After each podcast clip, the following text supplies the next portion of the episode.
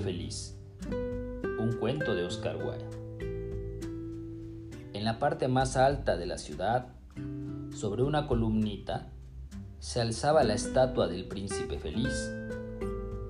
Estaba toda revestida de madreselva de oro fino. Tenía guisa de ojos, dos centelleantes zafiros y un gran rubí rojo ardía en un puño de su espada. Por todo lo cual era muy admirada. Es tan hermoso como una oveleta, observó uno de los miembros del consejo que deseaba granjearse una reputación de conocedor de arte. Ahora que no es tan útil, añadió, temiendo que le tomaran por un hombre poco práctico y realmente no lo era. ¿Por qué no eres como el, príncipe feliz? preguntaba una madre cariñosa a su hijo, que pedía la luna. El príncipe feliz no hubiera pensado nunca en pedir nada a voz en grito. Me hace dichoso ver que hay en el mundo alguien que es completamente feliz murmuraba un hombre fracasado, contemplando la estatua maravillosa. Verdaderamente parece un ángel, decían los niños hospicianos al salir de la catedral, vestidos con sus soberbias capas escarlatas y sus bonitas chaquetas blancas. ¿En qué lo conocéis? replicaba el profesor de matemáticas. Si no habéis visto uno nunca. Oh, lo hemos visto en sueños, respondieron los niños. Y el profesor de matemáticas fruncía las cejas, adoptando un severo aspecto, porque no podía probar que unos niños se permitiesen soñar. Una noche voló una golondrina sin descanso hacia la ciudad Seis semanas antes habían partido sus amigas para Egipto, pero ella se quedó atrás. Estaba enamorada del más hermoso de los juncos. Lo encontró al comienzo de la primavera, cuando volaba sobre el río persiguiendo a una gran mariposa amarilla, y su talle esbelto la atrajo de tal modo que se detuvo para hablarle. ¿Quieres que te ame?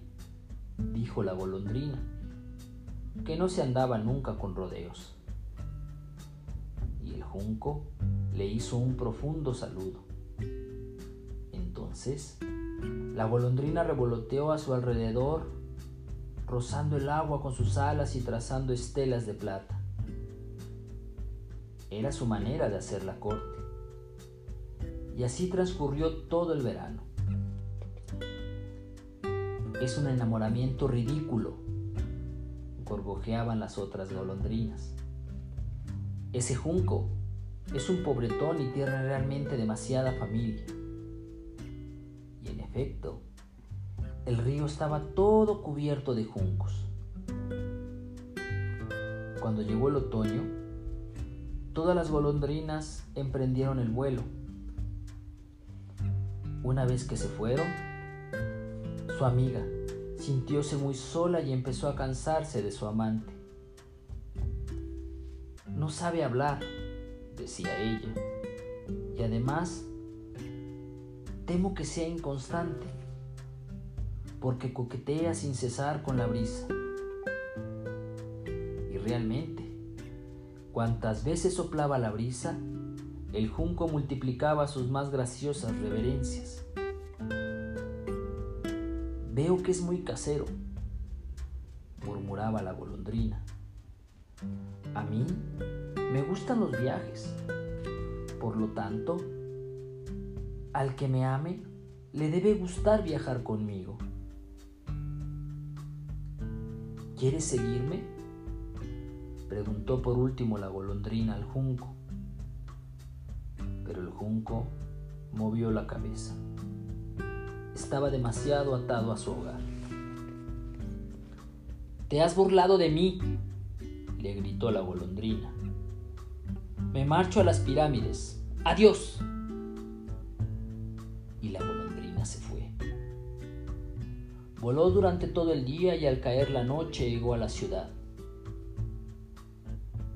¿Dónde buscaré abrigo? se dijo. Supongo que la ciudad habrá hecho preparativos para recibirme.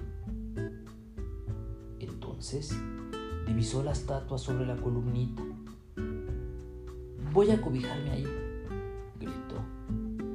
El sitio es bonito, hay mucho aire fresco. Y se dejó caer precisamente entre los pies del príncipe feliz. Tengo una habitación dorada, se dijo quedamente después de mirar en torno suyo. Y se dispuso a dormir. Pero al ir colocar su cabeza bajo el ala, he aquí que le cayó encima una pesada gota de agua. ¡Qué curioso! exclamó. No hay una sola nube en el cielo. Las estrellas están claras y brillantes. Y sin embargo, llueve. El clima del norte de Europa es verdaderamente extraño. Al junco le gustaba la lluvia, pero en él era puro egoísmo. Entonces cayó una nueva gota. ¿Para qué sirve una estatua si no resguarda de la lluvia? dijo la golondrina. Voy a buscar un buen copete de chimenea se dispuso a volar más lejos. Pero antes de que abriese las alas, cayó una tercera gota. La golondrina miró hacia arriba y vio, ah, lo que vio.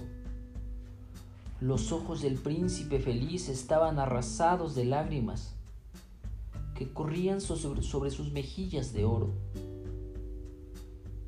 Su faz era tan bella a la luz de la luna que la golondrina sintióse llena de piedad. ¿Quién sois? dijo. Soy el príncipe feliz. Entonces, ¿por qué lloriqueas de ese modo? preguntó la golondrina. Me habéis empapado casi.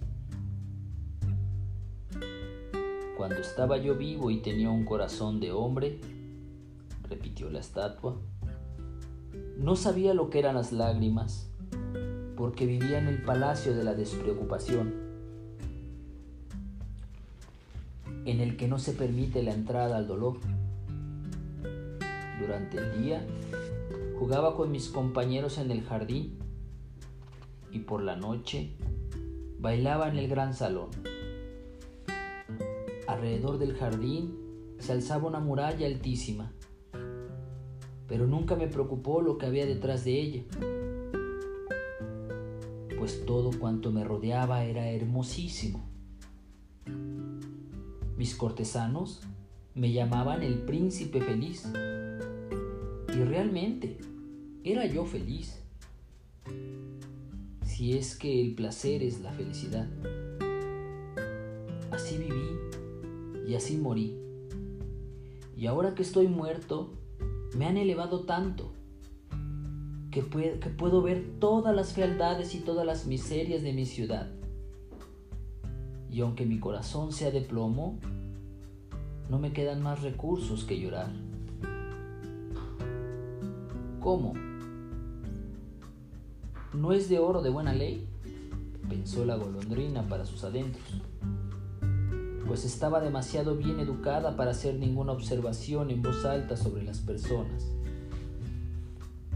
Allí abajo, continuó la estatua con su voz baja y musical, allí abajo, en una callejuela, hay una pobre vivienda. Una de sus ventanas está abierta y por ella puedo ver a una mujer sentada ante una mesa su rostro está enflaquecido y ajado, y tiene las manos hinchadas y enrojecidas, llenas de pinchazos de la aguja, porque es costurera.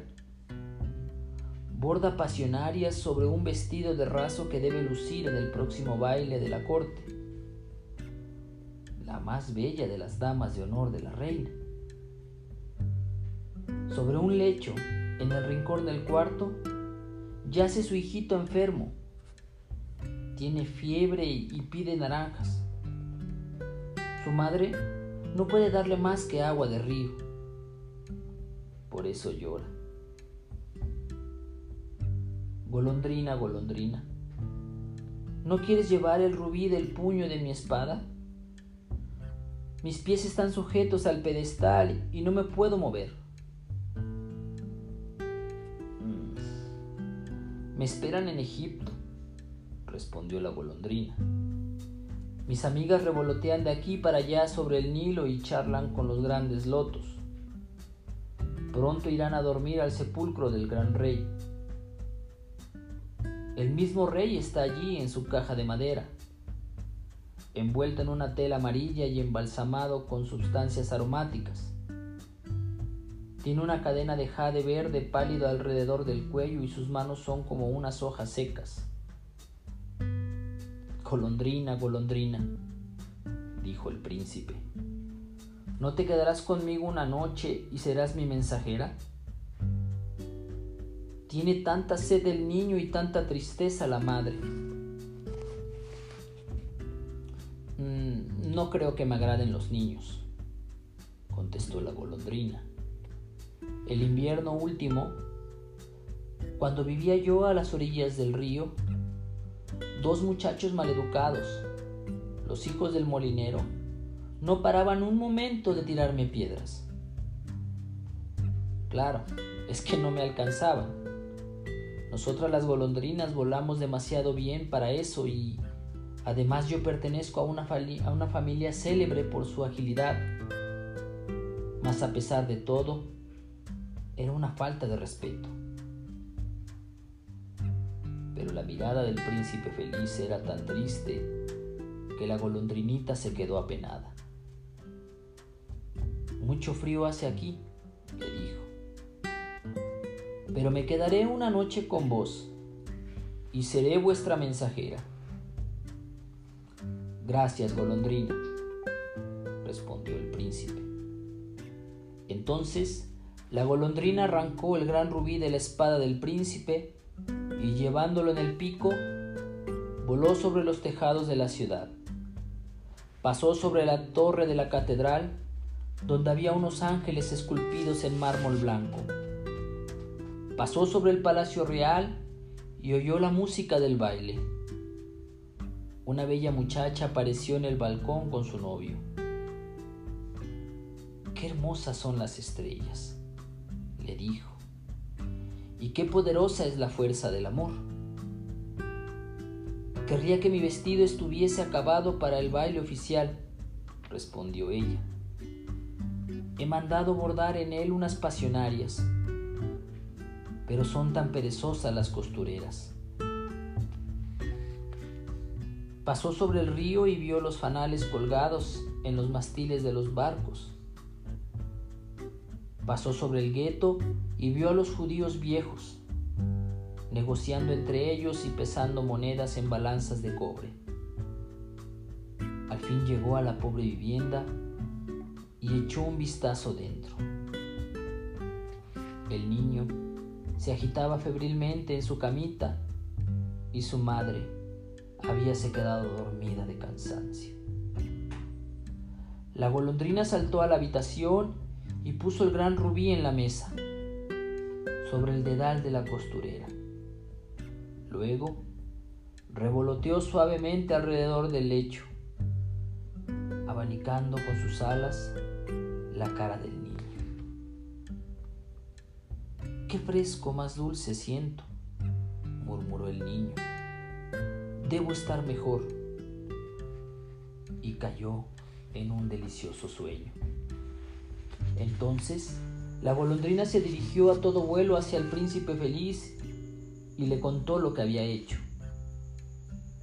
Es curioso, observó ella, pero ahora casi siento calor y sin embargo hace mucho frío Y la golondrina empezó a reflexionar y entonces se durmió. ¿Cuántas veces reflexionaba? Se dormía. Al despuntar el alba, voló hacia el río y tomó un baño. Notable fenómeno, exclamó el profesor de ornitología que pasaba por el puente. Una golondrina en invierno. Y escribió sobre aquel tema una larga carta a un periódico local. Todo el mundo la citó. Estaba tan plagada de palabras que no se podía comprender. Esta noche parto para Egipto, se decía la golondrina. Y solo de pensarlo se ponía muy alegre. Visitó todos los monumentos públicos y descansó un gran rato sobre la punta del campanario de la iglesia. Por todas partes a donde iba piaban los gorriones, diciéndose unos a otros, qué extranjera más distinguida. Y esto le llenaba de gozo. Al salir la lluvia, volvió a todo vuelo hacia el príncipe feliz. ¿Tenéis algún encargo para Egipto? le gritó. Voy a emprender la marcha. Golondrina, golondrina, dijo el príncipe. ¿No te quedarás otra noche conmigo? Me esperan en Egipto, respondió la golondrina. Mañana mis amigas volarán hacia la segunda catarata.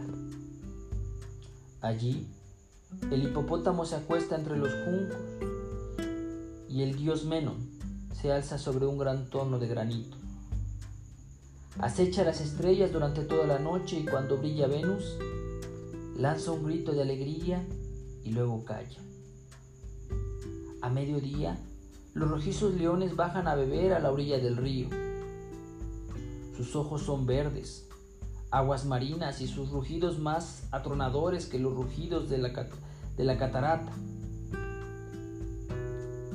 Golondrina, golondrina, dijo el príncipe allá abajo, al otro lado de la ciudad, veo a un joven en una guardilla.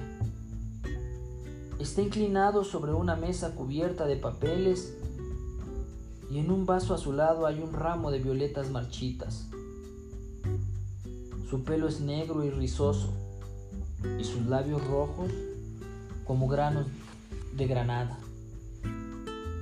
Tiene unos grandes ojos soñadores se esfuerza en terminar una obra para el director del teatro, pero siente demasiado frío para escribir más. No hay fuego ninguno en el aposento y el hambre le ha rendido. Me quedaré otra noche con vos, dijo la golondrina, que tenía realmente buen corazón. Debo llevarle otro rubí Ay, no, no tengo más rubíes, dijo el príncipe. Mis ojos, es lo único que me queda. Son unos zafiros extraordinarios, traídos de la India hace un millar de años. Arranca uno de ellos y llévaselo. Lo venderá a un joyero, se comprará alimentos y combustible y concluirá su obra. Amado príncipe, dijo la golondrina, no puedo hacer eso. Y se echó a llorar. Golondrina, golondrina, dijo el príncipe, haz lo que te pido. Entonces, la golondrina arrancó el ojo del príncipe y voló hacia la guardilla del estudiante. Era fácil penetrar en ella porque había un agujero en el techo. La golondrina entró por él como una flecha y se encontró en la habitación. El joven tenía la cabeza hundida en sus manos. No oyó el aleteo del pájaro y cuando levantó la cabeza, vio el hermoso zafiro colocado sobre las violetas marchitas. Empiezo a ser estimado, exclamó. Esto proviene de algún rico admirador. Ahora ya puedo terminar mi obra. Y parecía completamente feliz. Al día siguiente, la golondrina voló hacia el puerto. Descansó sobre el mastil de un gran navío y contempló a los marineros que sacaban enormes cajas de la cala tirando de unos cabos. ¡Ah, Isa! gritaba cada caja que llegaba al puente. Me voy a Egipto, les gritó la golondrina. Pero nadie le hizo caso. Y al salir la luna, volvió hacia el príncipe feliz. He venido para deciros adiós, le dijo. Golondrina, golondrina, exclamó el príncipe. ¿No te quedarás conmigo una noche más? Es invierno, replicó la golondrina. Y pronto estará aquí la nieve glacial. En Egipto calienta el sol sobre las palmeras verdes los cocodrilos, acostados en el barro, miran perezosamente a los árboles, a orillas del río. Mis compañeras construyendo nidos en el templo de Baalbek. Las palomas rosadas y blancas las siguen con los ojos y se arullan. Amado príncipe, tengo que dejaros pero no os olvidaré nunca y la, primavera próxima os traeré de allá dos bellas piedras preciosas para sustituir las que te, las. El rubí será más rojo que una rosa roja y el zafiro será tan azul como el océano. Allá abajo, en la pasoleta, contestó el príncipe feliz, tiene su puesto una niña vendedora de cerillas. Se le han caído las cerillas al, al arroyo, estropeándose todas. Su padre le pegará si no lleva algún dinero a casa y está llorando. No tiene ni medias ni zapatos y lleva la cabecita al descubierto. Arráncame el otro ojo dáselo y su padre no le pegará. Pasaré otra noche con vos, dijo la golondrina. Pero no puedo arrancaros el ojo porque entonces os quedaráis ciego del todo. Golondrina, golondrina, dijo el príncipe, haz lo que te mando. Entonces la golondrina arrancó el segundo ojo del príncipe y emprendió el vuelo llevándoselo. Se posó sobre el hombro de la vendedorcita de cerillas y deslizó la joya en la palma de su mano. ¡Qué bonito pedazo de cristal! exclamó la niña, y corrió a su casa muy alegre. Entonces, la golondrina volvió de nuevo hacia el príncipe. Ahora estáis ciego, por eso me quedaré con vos para siempre. No, golondrinita, dijo el pobre príncipe. Tienes que ir a Egipto. Me quedaré con vos para siempre, dijo la golondrina, y se durmió entre los pies del príncipe. Al día siguiente, se colocó sobre el hombro del príncipe y le refirió lo que había visto en países extraños. Le habló de los ibis rojos que se sitúan en largas filas a orillas del Nilo y pescan a picotazos peces de oro. De la esfinge que es tan vieja como el mundo. Vive en el desierto y lo sabe todo de los mercaderes que caminan lentamente junto a sus camellos, pasando las cuentas de unos rosarios de ámbar en sus manos, del rey de las montañas, de la luna, que es negro como el ébano y que adorna un gran bloque de cristal, de la gran serpiente verde que duerme en una palma y a la cual están encargados de alimentar con pastelitos de miel veinte sacerdotes, y de los pigmeos que navegan por un gran lago sobre anchas hojas aplastadas y están siempre en guerra con las mariposas. Querida golondrina, dijo el príncipe, me cuentas cosas maravillosas, pero más maravilloso aún es el que soportan los hombres y las mujeres. No hay misterio más grande que la miseria. Vuela por mi ciudad, golondrinita, y dime lo que veas. Entonces, la golondrinita voló por la gran ciudad y vio a los ricos que se festejaban en sus magníficos palacios, mientras los mendigos estaban sentados a sus puertas. Voló por los barrios sombríos y vio las pálidas caras de los niños que se morían de hambre, mirando con apatía las calles negras. Bajo los arcos de un puente estaban acostados dos niñitos abrazados uno a otro para calentarse. ¡Qué hambre tenemos! decían. No se puede estar tumbado aquí, les gritó un guardia, y se alejaron bajo la lluvia. Entonces, la golondrina reanudó su vuelo y fue a contar al príncipe lo que había visto. Estoy cubierto de oro fino, dijo el príncipe. Despréndelo hoja por hoja y dáselo a mis pobres. Los hombres creen siempre que el oro puede hacerles felices. Hoja por hoja, arrancó la golondrina el oro fino hasta que el príncipe feliz se quedó sin brillo ni belleza. Hoja por hoja, distribuyó entre los pobres y las caritas de los niños se tornaron nuevamente sonrosadas y rieron y jugaron por la calle. Ya tenemos pan, gritaban. Entonces llegó la nieve y después la nieve el hielo. Las calles parecían empedradas de plata por lo que brillaban y relucían. Largos caramanos semejantes a puñales de cristal pendían de los tejados de las casas. Todo el mundo se cubría de pieles y los niños llevaban gorritos rojos y patinaban sobre el hielo.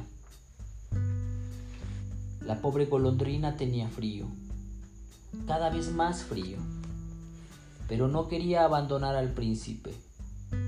Le amaba demasiado para hacerlo. Picoteaba las migas a la puerta del panadero cuando éste no la veía e intentaba calentarse batiendo las alas pero al fin sintió que iba a morir. No tuvo fuerzas más que para volar una vez sobre el hombro del príncipe. Adiós, amado príncipe, murmuró. Permitid que os bese la mano. Me da mucha alegría que partas por fin para Egipto, dijo el príncipe. Has permanecido demasiado tiempo pero tienes que besarme en los labios porque te amo. No es a Egipto donde voy a ir, dijo la golondrina. Voy a ir a la morada de la muerte. La muerte es hermana del Señor, ¿verdad? Y besando al príncipe feliz en los labios, cayó muerta a sus pies. En el mismo instante, sonó un extraño crujido en el interior de la estatua como si se hubiera roto algo. El hecho es que la coraza de plomo se había partido en dos.